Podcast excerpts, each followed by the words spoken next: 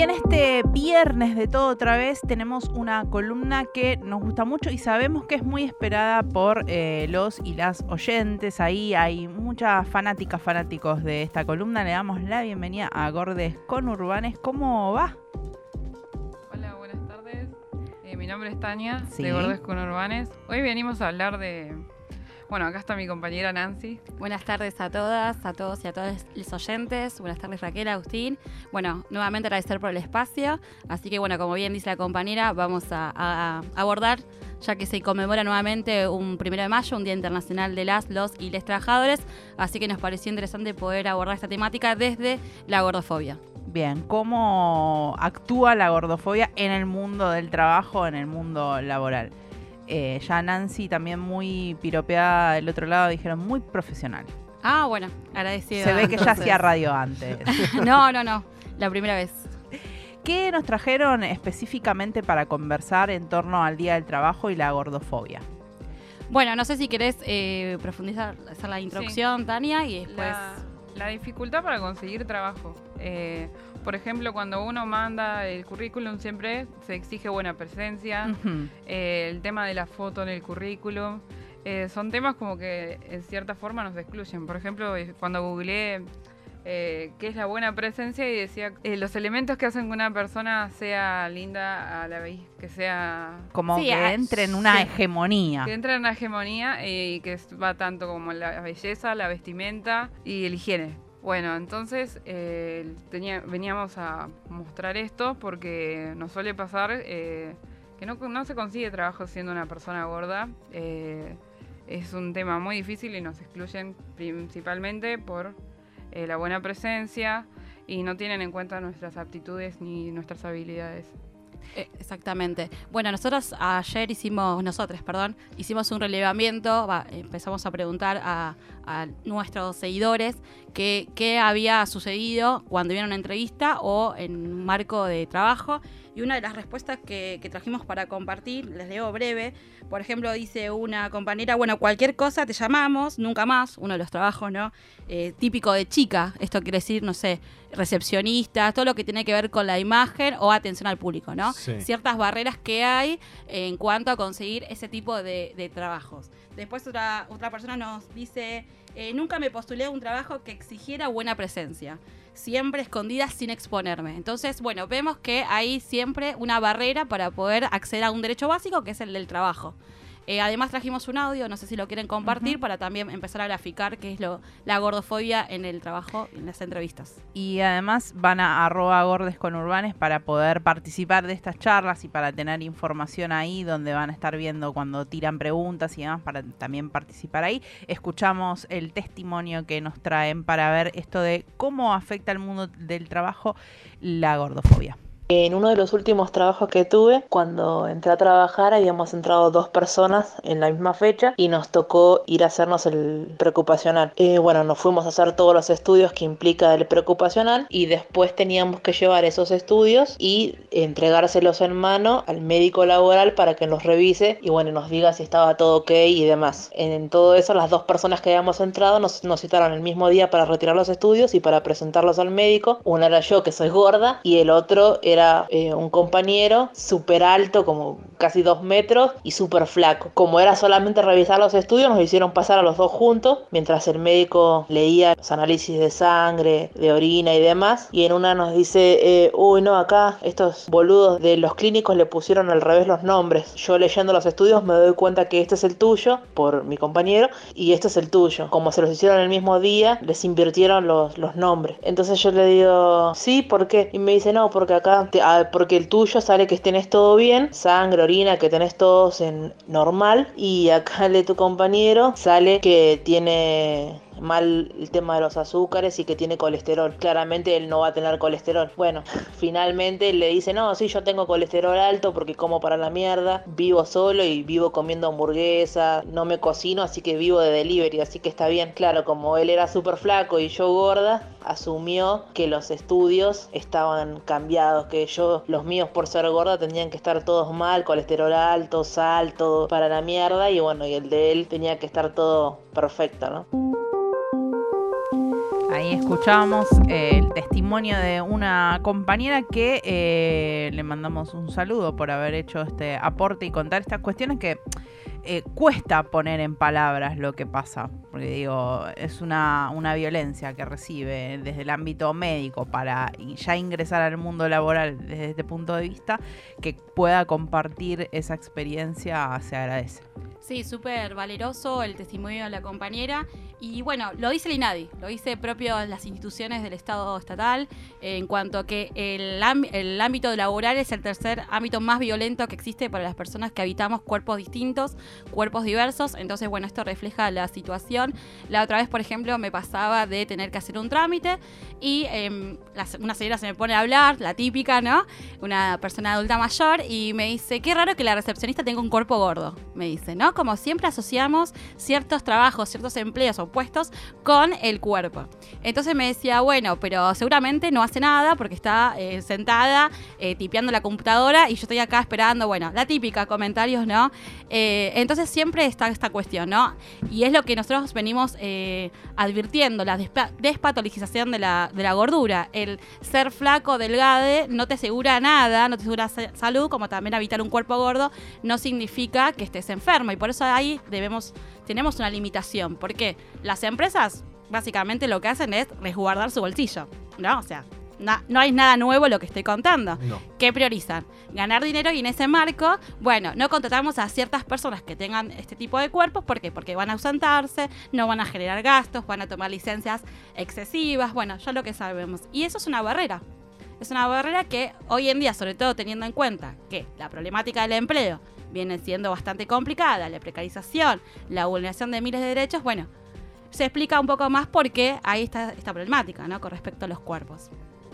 Sí, no, además eh, pienso esto de, de, quizás ya no tener acceso al mundo laboral hace que obviamente la dieta después se restrinja porque cuanto menos ingreso tenemos, peor comemos, entonces no se ve tampoco eso como repercute. O sea, lo que importa es que si estás eh, flaca, flaco, eh, es una idea de, de salud y nadie le importa lo que estás comiendo. Ahora, si estás gordo, gorda, ahí sí importa. y no importa si no hay para comer, digo. Sí, no, claramente no tienen en cuenta el contexto socioeconómico de cada uno.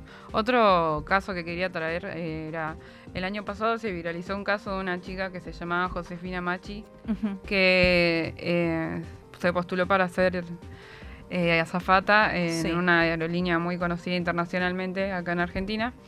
Y ella hizo la entrevista y en su entrevista tenía que presentar a su compañero y su compañero a ella en inglés ella sabía hablar bien inglés y ella creyó que eh, su entrevista fue bien, entonces la llamaron para decirle que no quedó. Lo que hizo ella fue esperar a, que terminen para preguntar qué fue lo que, lo que había hecho mal o qué, qué podía mejorar para la próxima vez y la mujer que reclutaba le dijo que tenía que bajar de peso, que estuvo bien, que era muy linda, pero que tenía que bajar de peso. Eso fue un caso que se viralizó mucho el año pasado y eh, obviamente es gordofobia. Sí, sí, digo, aparte no importó nada las aptitudes de la persona para el trabajo. Para nada. Bueno, eh, lo dice acá, eh, nosotros trajimos una, unas preguntas que hace Inadi en este Después lo pueden buscar, está subido en, la, en, Google, ¿no? lo pueden encontrar, digamos, es acceso a libre a, todo el mundo. Y dice, ¿se refiere al peso de una persona como pretexto de negociaciones y oportunidades laborales? Bueno, es gordofobia. ¿Se comenta o ofrecen sugerencias para bajar de peso? Esto que decía la compañera, es gordofobia. ¿Se excluye de espacios de atención al público, de visibilidad a las personas gordas? Es gordofobia. O sea, para que se entienda, ¿sí? Eh, pensaba también cuando hablábamos de esto, cuando traían la propuesta de que iban a hablar del mundo laboral y eh, justo el día de ayer se reunió la CGT y en, todas las notas está puesto como nadie nadie se pregunta, nadie piensa en, retomar este tema y analizar esto de los gordos de la CGT. ¿No? Como este grupo de eh, personas y, que se dirige así, digo, también sigue siendo violencia estereotipar estos cuerpos y ponerlos, ¿no? Como, bueno, el sindicalismo más eh, problemático lo llaman los gordos de la CGT.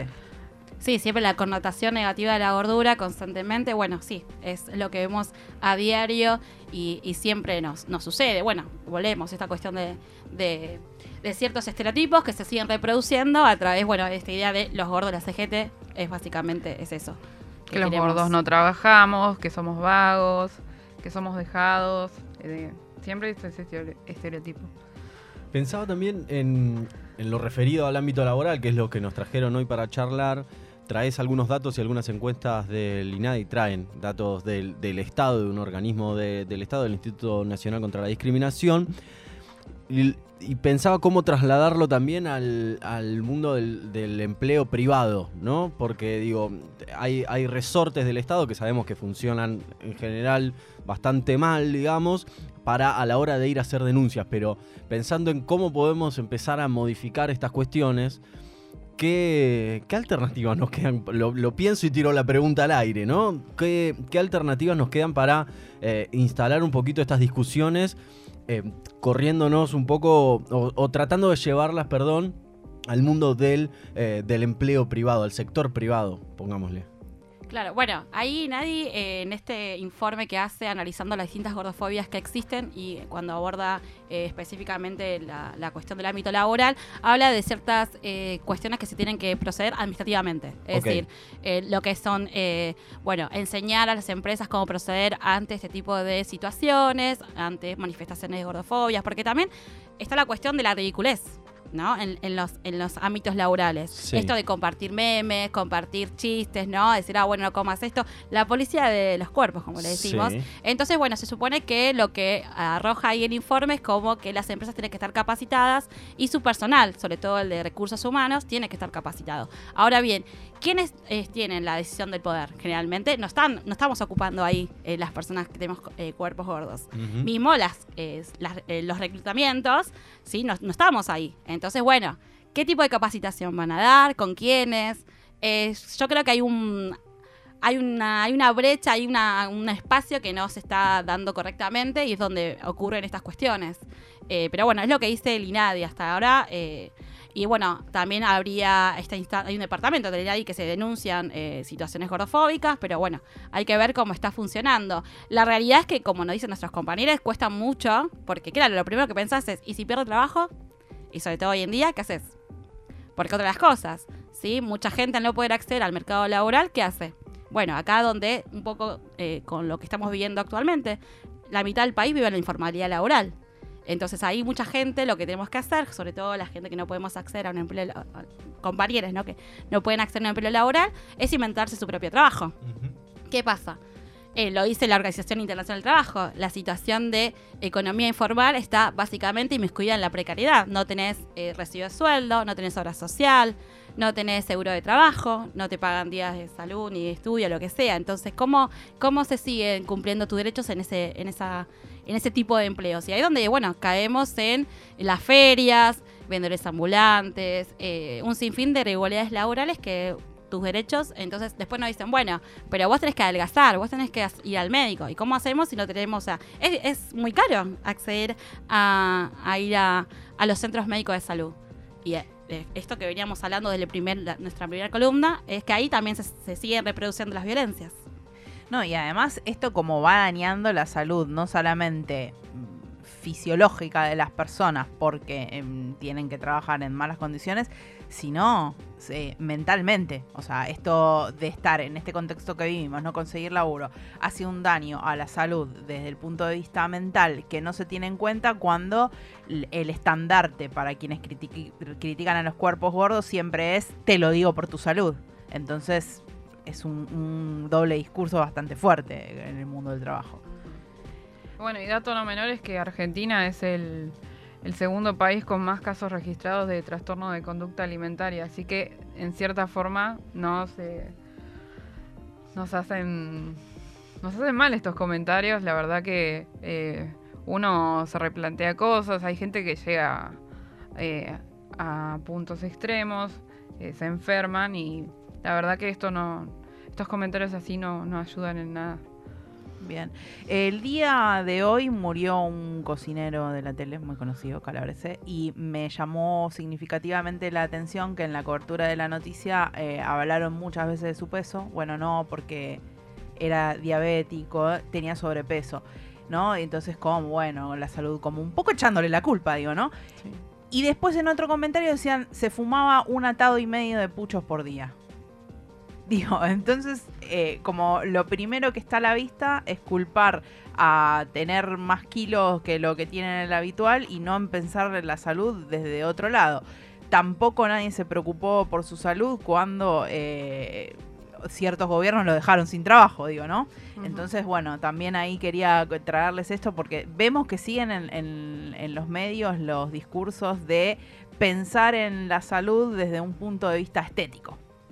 Sí, sí, tal cual, tal cual. Bueno, eh, lo reitero, lo, siempre lo, lo, decimos, no soy la persona indicada, pero bueno, lo dicen eh, médicos del bien, por suerte, que eh, la gordura eh, no, no es igual a eh, enfermedad, ¿sí? Esto que se entienda, en todo caso, puede ser un factor de riesgo como cualquier condición como fumar, bueno, etcétera. Insisto, no soy la persona indicada para hablar, pero bueno, constantemente es esto, ¿no? Te, te, te, se, se se habla muy mal de la persona que es gorda, se la condena, se la margina y bueno, y ahí es donde pasa que eh, se evitamos ir a, los médicos y, y bueno, volvemos a, a, la misma historia de siempre, lamentablemente, que es la condena, la condena social, la condena médica y bueno, esperemos que de a poco se pueda romper esto, ¿no?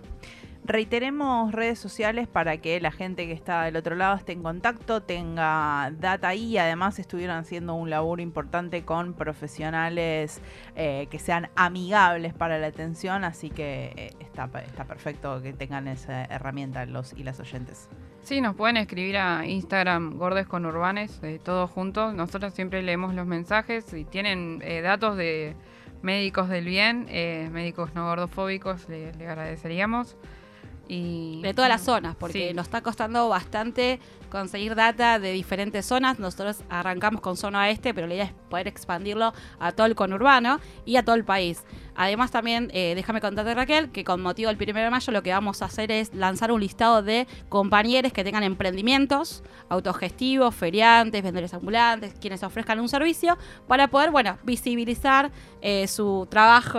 Que, que, se han creado a raíz de la imposibilidad de acceder al mercado laboral. Así que, bueno, vamos a estar compartiendo data y quienes se quieran sumar también para poder eh, compartir los emprendimientos de cada uno, bienvenidos sean. Muchas gracias Nancy, muchas gracias Tania por este paso en todo otra vez y nos volveremos a encontrar pronto con Gordes con Urbanes para que nos sigan eh, haciendo pensar en lo que sucede con la sociedad y el odio a los cuerpos gordos.